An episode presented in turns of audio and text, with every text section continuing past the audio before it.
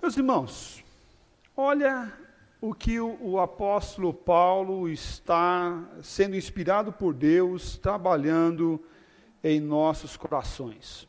Algo maravilhoso, algo da redenção, da transformação de Deus, algo que deve impactar o nosso coração para a edificação do Senhor nosso Deus. Essa mensagem de hoje é a quarta mensagem sobre uma série que nós estamos falando sobre a pessoa de Deus. Né? Hoje eu recebi uma mensagem de uma pessoa que está assistindo, acompanhando e compartilhando com a sua família, com os parentes. Né? Graças a Deus por isso. É bênção do Senhor. Nós já falamos quem é Deus, aonde Deus está, né? quais os atributos de Deus, aquilo que é semelhante a nós. E como Deus se revela em nossas vidas, em nossos corações. E hoje nós iremos trabalhar sobre o amor de Deus, mas um amor de Deus que me salva, que me reconcilia, que muda e como ele fez isso e como ele faz isso, e por isso eu quero abordar apenas em dois tópicos: o amor que é, nos que é provado através de Cristo Jesus, e o segundo tópico, o Deus que nos salva da ira, da ira dele mesmo. E eu quero abordar é, esse tema dessa, com esses dois tópicos. Primeiramente, o tópico sobre o amor que pode ser provado. O amor que pode ser provado. A palavra de Deus fala justamente isso. E eu quero convidar você a observar os versículos 6 até o versículo de número 8, fala assim: Porque Cristo, quando nós ainda éramos fracos, morreu a seu tempo pelos ímpios. Dificilmente, dificilmente alguém poderia por um justo, pois é, poderá ser que pelo bom alguém se anime a morrer o amor que pode ser provado, o amor de Deus que pode ser provado. Será que amor pode ser provado? Será que nós podemos provar o amor? Com certeza a indiferença nós podemos provar. Com certeza, a, a, indiferença marca muito o nosso coração, mas da mesma forma que a indiferença marca, o amor também marca. O amor também marca. Como é bom sermos amados pelas pessoas e vermos que Deus continua agindo em nossas vidas e derramando o seu amor na vida das pessoas, na vida de homens e mulheres que precisam sentir amor. Nesse tempo de afastamento, o que, que nós temos sentido falta? De amor, de calor humano, do abraço, como o nosso presbítero Ronaldo falou logo no início do, nosso culto, do abraço, de receber um carinho, um afeto, de experimentar o amor, porque não adianta apenas falar que ama, adianta apenas falar que ama, eu te amo, meu irmão, eu te amo, minha irmã, mas nunca dá uma ligadinha, nunca fala nada, nunca se preocupa com aquela pessoa, o amor deve ser experimentado no dia a dia. E por isso a palavra de Deus fala, porque Cristo, quando nós ainda éramos fracos, morreu a seu tempo pelos ímpios. A ação de Deus vindo até nós. Deus prova o seu amor, o amor que pode ser provado através de Cristo Jesus.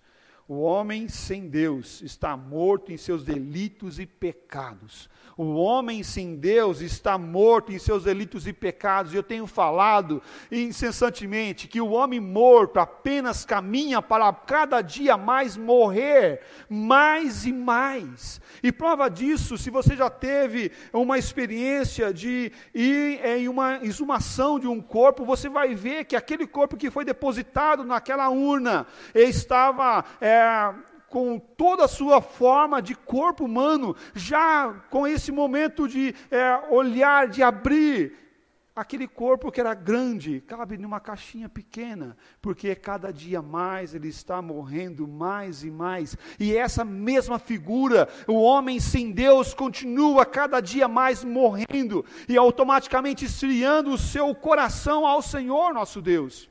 Por isso a necessidade de olhar e ver que Deus no seu tempo, Deus na sua plenitude, na plenitude dos tempos, a coube ou, é, mandar Jesus Cristo para nos salvar.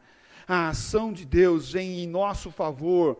E o ensinamento bíblico é que Deus declara o seu amor no coração de pecadores, de homens e mulheres como eu e você, que necessitam do, dessa ação transformadora do poder de Deus para mudar os nossos corações. O efeito da queda lá de Adão e Eva é vivido hoje pela nossa sociedade e vai ser vivido até a volta de Cristo Jesus. Mas o que quebra essa sequência, o que quebra esse mal, é o amor de Deus através de Cristo Jesus, que muda o nosso coração para o coração dele. Por isso, Cristo nos motiva pelo amor supremo de Deus, que pela, não, não pelo nosso merecimento humano, por qualquer prática ou qualquer ação que o homem e a mulher pode fazer, mas pela ação daquele que foi justo e é justo eternamente e que veio morrer naquela cruz por nós por causa do amor de Deus. Esse amor de Deus é que move o nosso coração para estarmos nessa noite, para nos reunirmos como igreja, mesmo num momento tão adverso como esse. É o amor de Deus que cuida dos nossos corações, que mesmo nos momentos aonde nós ficamos com medo, com angústias, com temores e até com pavores, muitas vezes, costumamos distanciar do amor de Deus. Mas é necessário nos aproximar cada dia mais desse grande amor. Deus demonstra seu próprio amor de forma notável, não de forma obscura, não de forma é, que não possa ser vista, mas é como se Deus acendesse um, um, um farol no meio da escuridão, da noite, da tempestade, mostrando qual é o caminho. O caminho é Jesus Cristo. Deus demonstra o seu próprio amor, um amor notável, de forma notável, que veio marcar a história e veio marcar a nossa história, veio marcar a minha história, marcar a sua história. Deus, ele demonstra isso. Paulo faz uma comparação com o amor humano e o amor divino. A comparação é muito clara, que está posta para nós no texto. Dificilmente alguém morreria por um justo, pois poderá ser que pelo bom alguém possa se animar a morrer. Quem pode aqui dizer, oh, eu vou dar meu coração para uma pessoa que está morrendo? Talvez você fale assim, oh, vamos deixar para amanhã, né? Vamos deixar para amanhã, né? E amanhã ele fala, vamos deixar para amanhã de novo, né? Vamos deixar para amanhã. Mas olha só que interessante, o amor de Deus é diferente. O amor de Deus é pleno e total é sem comparação, é abrangente, é sem reservas. É sem reservas. Talvez você esteja disposto a dar o teu coração para o teu filho, para a tua filha, para alguém é, muito próximo de você. Qual o pai, qual a mãe que vesse, se, que observasse que o seu filho precisaria do seu coração, não a, mandasse abrir o peito e tirar o coração dele para dar para o seu filho? com certeza a grande maioria dos pais faria isso. Mas e por alguém que você não conhece? Jesus Cristo veio para morrer na cruz por esses. Jesus Cristo veio morrer na cruz por mim e por você. E não porque éramos bonzinhos, não por causa do amor de Deus, nenhum mérito dos homens poderia ter movido Cristo do céu para vir para morrer na cruz por nós. Nenhuma ação, nenhum favor poderia ser suficiente para puxar Jesus Cristo do céu para vir por essa terra. Mas o que colocou Jesus Cristo nessa terra foi o amor de Deus que se manifestou através da vida de Jesus. O amor de Deus foi manifestado. E aqui é em três pontos. Primeiro, a promessa da vinda do filho, é, do filho do homem para pisar a cabeça da serpente, lá em Gênesis, ainda no momento da queda, pós-queda também através da morte de cada cordeirinho do Antigo Testamento, para ressaltar a promessa da vinda do Messias que iria vir para pagar pelos nossos pecados completamente. E em terceiro lugar, a plenitude do tempo na vinda de Jesus Cristo para realizar o sacrifício perfeito para a remissão dos nossos pecados.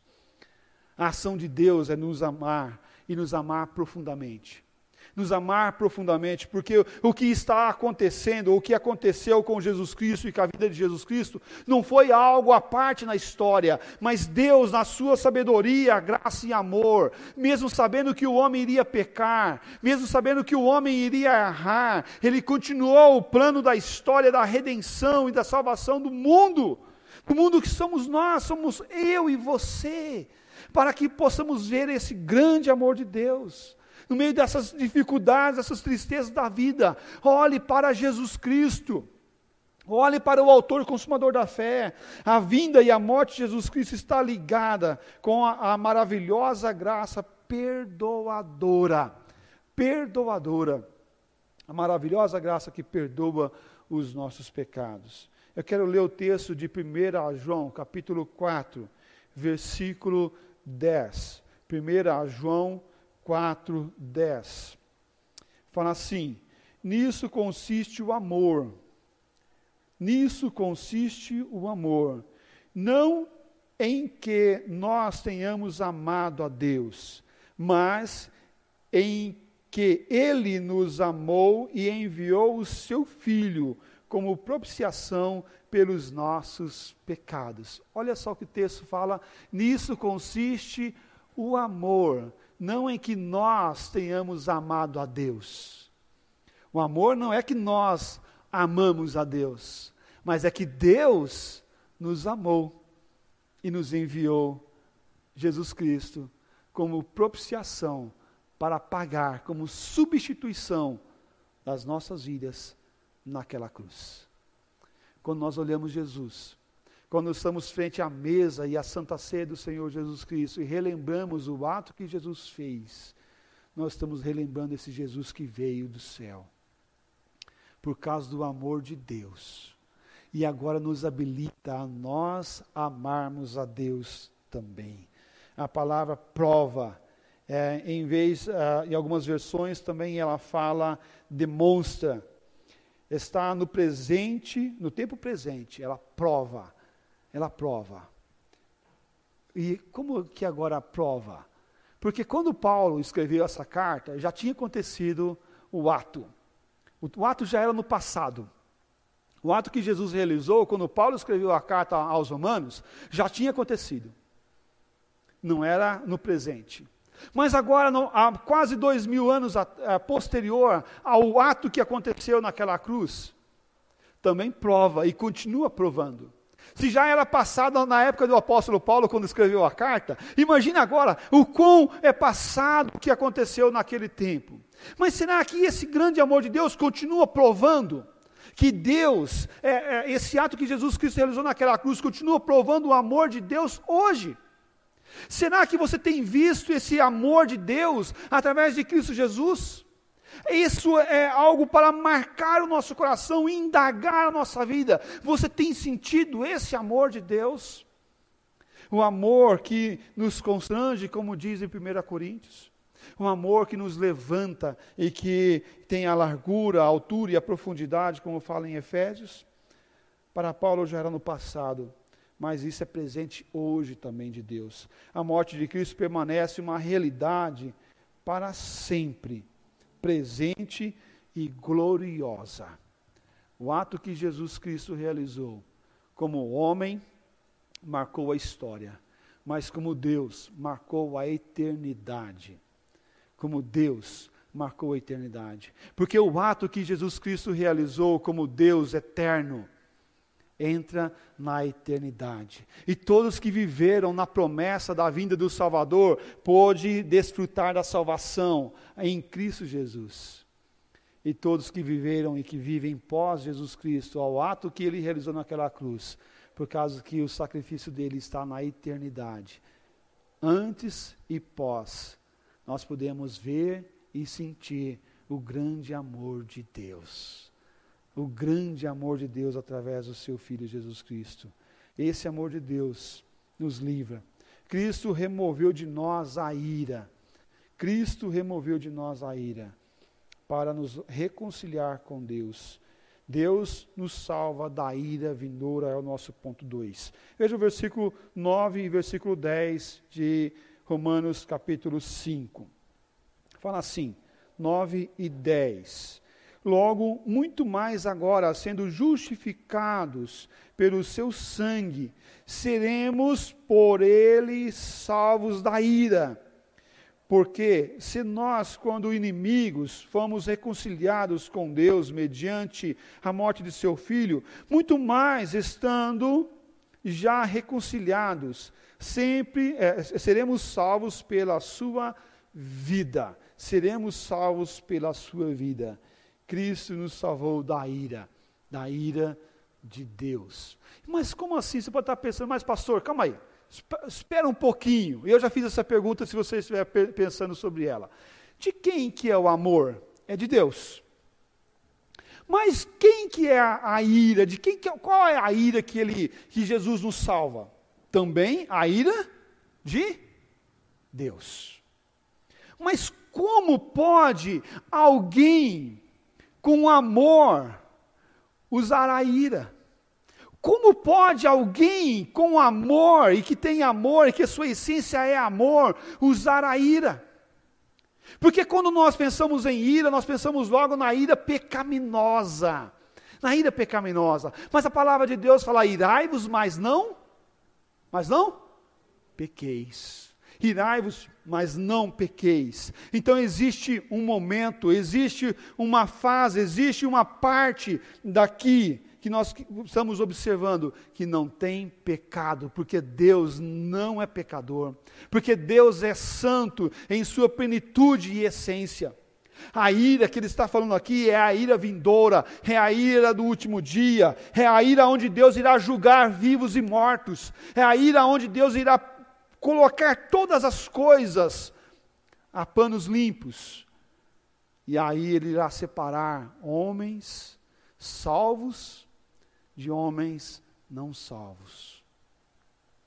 E a ira de Deus irá permanecer. A ação de Deus a mudar o nosso coração. Por isso, esse, essa é, essa, é, essa mensagem é tão importante no nosso tempo, porque nós, como éramos inimigos de Deus, somos reconciliados mediante Jesus Cristo. Para quê? Para que nós venhamos ser livres dessa ira, salvos dessa ira. Ai daquele que cair na mão do Deus irado. Cristo nos salva da ira vindoura. Em outras palavras, não seremos frustrados em nossa esperança, porque em Cristo Deus nos ama tão profundamente que o Salvador morreu por nós quando éramos ainda pecadores. Se, pois, fomos justificados por meio desta morte, ou desse sangue de Cristo, muito mais seremos salvos de qualquer derramamento futuro da ira de Deus. Muito mais seremos livres da ira de Deus. Eu fico olhando algumas pessoas com medo da morte. Eu fico olhando algumas pessoas, mesmo cristãs, com dúvida da sua salvação. Com dúvida se morrer hoje vão para o céu. Com dúvida se é, irão ter um encontro bom ou ruim com o Senhor Jesus ou com Deus nesse dia da ira. Ou se eles irão ser é, tirado da ira de Deus. Meu irmão, minha irmã, se Cristo realizou o sacrifício por você e se você tem essa fé, esse Deus habita na sua vida, você não irá experimentar a ira de Deus. Você não irá experimentar a ira de Deus. Pelo contrário, você irá experimentar o amor de Deus.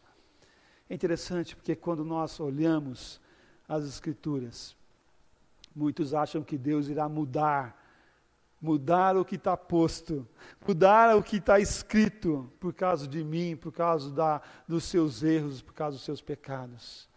Deus não é um pai como os, os pais à nossa volta, aonde as crianças começam a fazer manha, onde as crianças começam a querer chorar alguma coisa, ou querer e choram por alguma coisa e conquistam o coração do seu pai, da sua mãe, ou até dos seus avós, amolecendo o coração dos seus avós.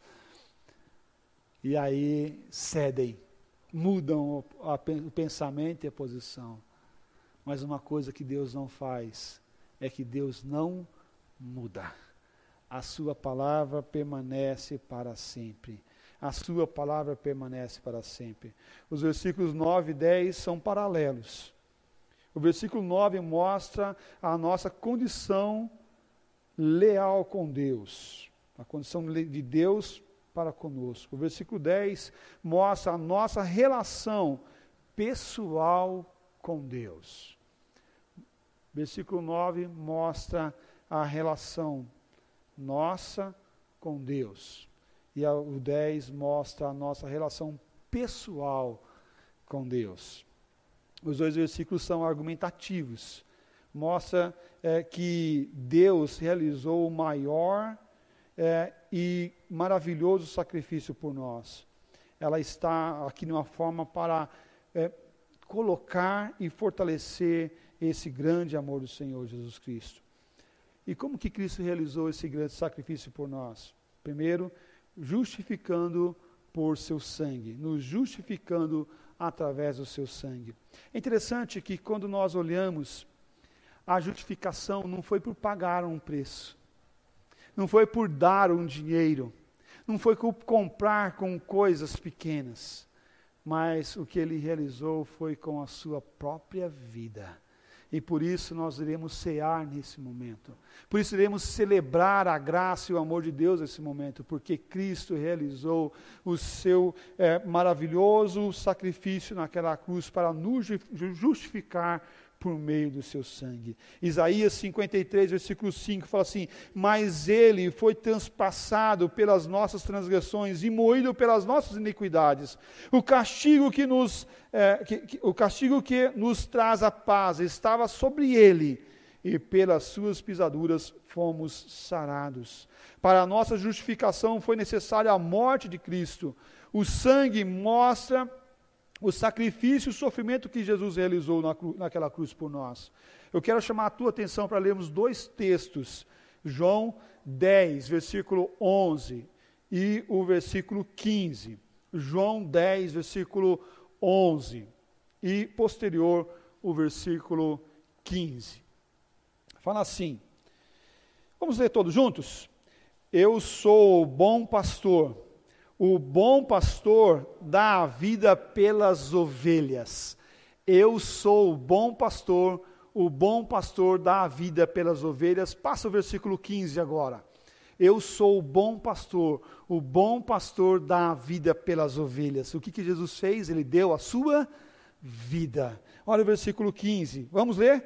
Assim como o Pai me conhece a mim, e eu vos conheço, Pai, e dou a minha vida pelas ovelhas. Eu dou a vida pelas ovelhas. Jesus é o bom pastor que dá a vida pelas suas ovelhas.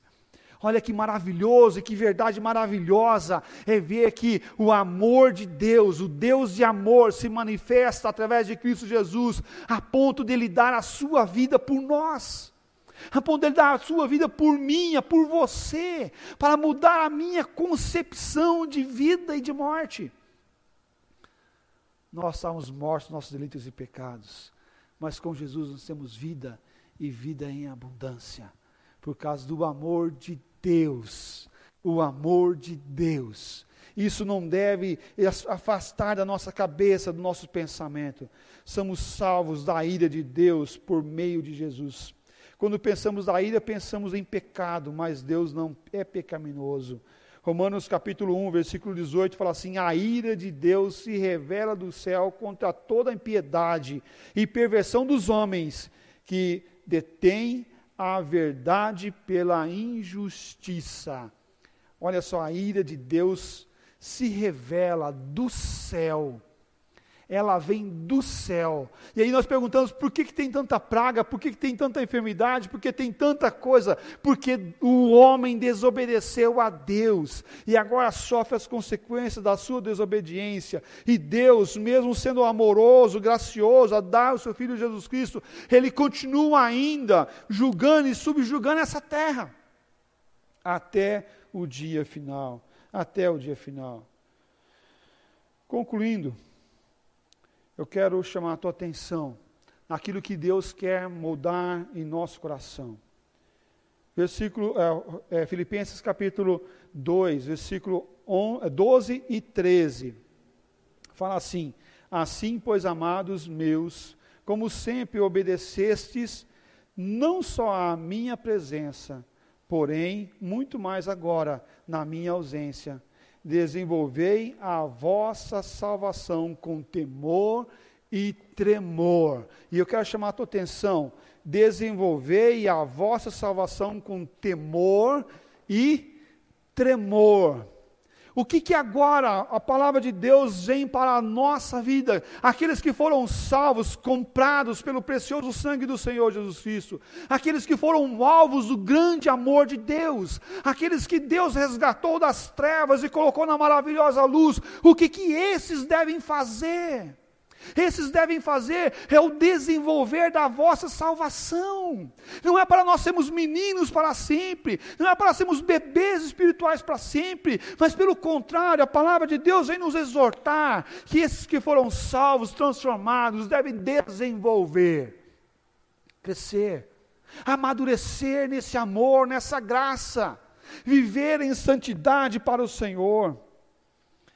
Olha só, Romanos capítulo 5, agora o versículo 11, fala assim: E não apenas isso, mas também nos gloriemos em Deus, por nosso Senhor Jesus Cristo, por intermédio de quem recebemos agora a reconciliação. Nós somos reconciliados. Nós recebemos essa reconciliação através de Cristo Jesus. Para quê? Para que nós venhamos desenvolver a nossa salvação amar e continuar caminhando dia após dia, tempestade após tempestade, noite fria após noite fria, porque após a noite fria irá vir o, o sol e o calor para aquecer a nossa vida. Após o inverno irá vir o outono, a primavera e o verão, porque é assim que Deus trabalha em nossas vidas. Ah, o choro pode durar uma noite inteira, mas a alegria vem pela manhã. Nós, quando olhamos para o Senhor Deus, vimos que esse Deus chega até nós para nos salvar, nos moldar, nos purificar. Nos gloriemos em Deus por nos dar Jesus Cristo para a glória dele mesmo. Nos gloriemos em Deus porque ele nos deu Jesus Cristo. Nos alegremos no Senhor por causa do seu grande amor por nós sendo nós ainda pecadores. E eu tenho uma novidade para você que você já sabe. Você não vai deixar de ser pecador até a volta de Jesus Cristo. Você vai continuar sendo pecador. E você vai lutar contra o pecado todos os dias da sua vida. Até o último suspiro teu, você vai lutar contra o pecado. Mas uma coisa que nós não devemos fazer é deixar de lutar contra o pecado.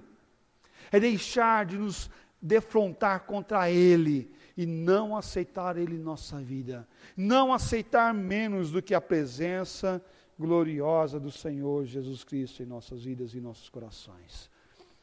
Eu gostaria que você baixasse sua cabeça. Nossos irmãos vão cantar um cântico, momento de alegria, de paz, de viver esse grande amor de Deus. Gostaria que você cantasse também, aí mesmo cabecinha abaixada, orando, com seus olhos fechados glorificando o nome do Senhor Deus, porque Ele veio até nós para nos salvar, nos transformar. Nada vai me separar, nada vai te separar desse amor de Deus em Cristo Jesus.